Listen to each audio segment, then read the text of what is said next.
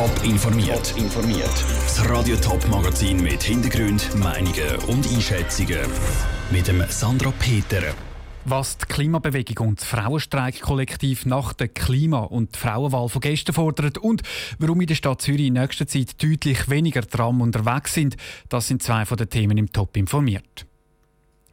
Es ist eine grüne Welle über die Schweiz geschwappt, gestern bei den eidgenössischen Wahlen. Die Grünen und die Grünliberalen haben dominiert. Aber nicht nur die Grünen sind als Gewinner aus dem Wahlsonntag rausgegangen, auch die Frauen haben zugelegt. In den nächsten vier Jahren sind so viele Frauen im Parlament wie noch nie. Die eidgenössischen Wahlen sind also eine Frauen- und eine Klimawahl. Gewesen. Wie sehen das Resultat die Klimastreikenden und die Frauen? Der Ruth Schmenzi hat nachgefragt. Die Grünen und grünliberalen Partien haben zusammen 26 Sitze dazu gewonnen. Die Grünen sind sogar nicht die viertstärkste Partei in der Schweiz. Ein Erfolg, der auch auf die Klimastreikenden zurückzuführen ist. Das sieht auch der Linus Stampfli vom Klimastreik-Kollektiv Winterthur so. Und einfach auch mit den Auswirkungen von der Klimakrise, die man jetzt zu spüren bekommt, wie der Sommer letzten Jahr. Und ich will nicht sagen, dass die Leute nur wegen uns, wegen dem Klimastreik, die Grünen gewählt haben informiert, sondern dass, da, dass man auch langsam merkt, dass es wirklich zum Problem wird, wo jeder im Alltag betreffen wird und jede. Der Linus Stampfli hat aber nicht das Gefühl, dass sich in den nächsten vier Jahren viel verändert. Auch wenn mehr Grüne im Parlament sind, haben sie ja keine Mehrheit. Darum gehen sie auch weiterhin auf die Straße. Die anderen Profiteure der gestrigen Wahlen sind Frauen. 10 Prozent, also 22 mehr Frauen, sind für die nächsten vier Jahre im Parlament. Das freut auch Anna Serra vom Frauenstreik-Kollektiv Winterthur. Es darf natürlich noch ein mehr sein, das ist klar, aber ähm, so wie es jetzt ist, ist es schon mal besser, wie es vorher war. Und ähm, ich glaube, wir sind auf gutem Weg, dass es in Zukunft noch besser wird. Darum glaubt Anna Serra, dass Frauenthemen präsenter sein werden. Und gleich sagen die knapp 43% Frauen im Parlament immer noch zu wenig. Es wäre schön, wenn es ausgleichen wäre, so Anna Serra weiter. Also je zur Hälfte Männer und je zur Hälfte Frauen. Darum gilt auch für sie, dass es weitergeht mit Kämpfen. So, dass es dann vielleicht in vier Jahren klappt, dass es gleich viele Männer wie Frauen gibt. Der Beitrag vom Rutschmenzi. Besonders viele Frauen sind im Kanton Zürich in den Nationalrat gewählt worden. Für die nächsten Jahre sind 16 Frauen im Bundeshaus für den Kanton. Das sind ungefähr 46 Prozent. Die Wahlen sind das große Thema heute in den Schweizer Zeitungen. Aber nicht nur da, sondern auch im Ausland berichten die Zeitungen über die grünen Wellen in der Schweiz. Der Patrick Walter und der Pascal Schlepfer schauen auf die internationalen Schlagzeilen.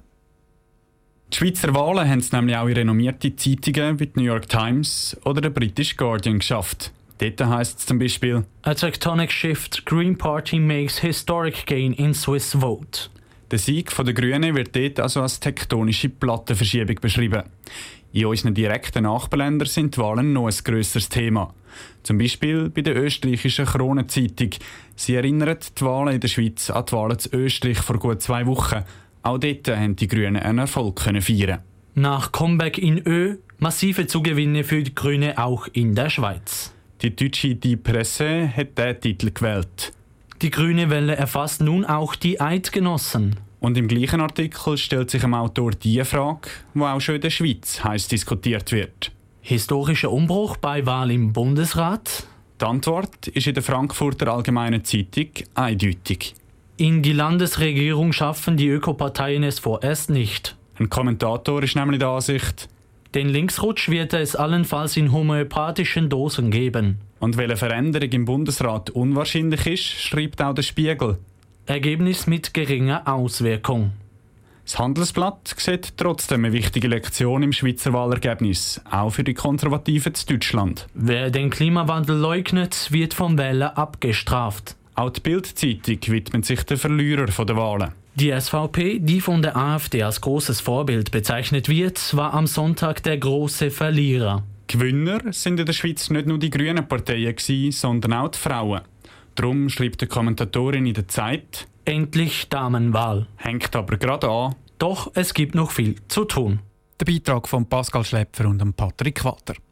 Außerdem verpasst sie keine Zeitung in unseren Nachbarländern zu erklären, was dann die Zauberformel im Bundesrat ist, nämlich die Zusammensetzung von der Regierung aktuell mit zwei SVP-Vertretern, zwei FDP, zwei SP und einem CVP-Bundesrat.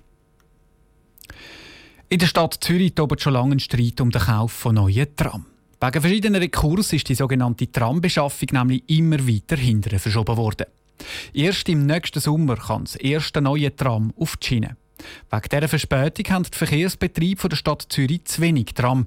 Und das hat Folgen. Bald fahren in Zürich nämlich nicht mehr so viel Tram wie bis jetzt. Vivienne Sasso hat mit dem VBZ-Direktor Guido Schoch über die Massnahmen geredet. Herr Schoch, was sind die Konsequenzen von dem Tramengpass, den die Zürcher Verkehrsbetriebe haben?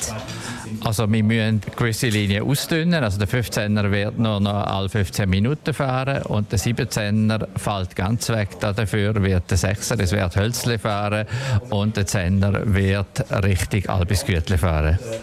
Und bis wann ist denn der Fahrplan so verdünnt? Wann kann man wieder mit einem gewöhnlichen oder umfangreicheren Fahrplan rechnen? Also wir rechnen ungefähr ein Jahr, dass das so bleiben wird, bis wir genügend neue Flexity haben. Die Flexity-Tram, die noch nicht da sind, das ist also ein bisschen der Hauptgrund dafür, dass man jetzt Fahrplanänderungen vornehmen muss. Wann wird denn das erste geliefert? Warum geht das so lange? Wir haben verschiedene Einsprachen gehabt und haben durch das vier Jahre Verzögerung. Das erste Tram wird am 15. November geliefert von dem Jahr. Nachher müssen die ganzen Tests erfolgen und Zulassungen für das Bundesamt für Verkehr. Und man kann rechnen, dass so ab dem späten Frühling der erste Tram im Kundeneinsatz kommen wird. Jetzt hofft man natürlich, dass sich das Warten auf die Tram auch lohnt. Kann man das so sagen? Was ist nachher besser an diesen Flexity-Tram? Es ist natürlich ein neues Tram, das hundertprozentig niederflurig ist. Es hat auch mehr Platz als Cobra und es wird auch sehr bequemes und kundenfreundliches Tram werden. Ich freue mich auf jeden Fall auf das Tram. Der VBZ-Direktor Guido Schoch im Gespräch mit der Vivienne Sasso. Eine genaue Auflistung der Änderungen im Fahrplan gibt es auf toponline.ch. Top informiert, auch als Podcast. Mehr Informationen gibt es auf toponline.ch.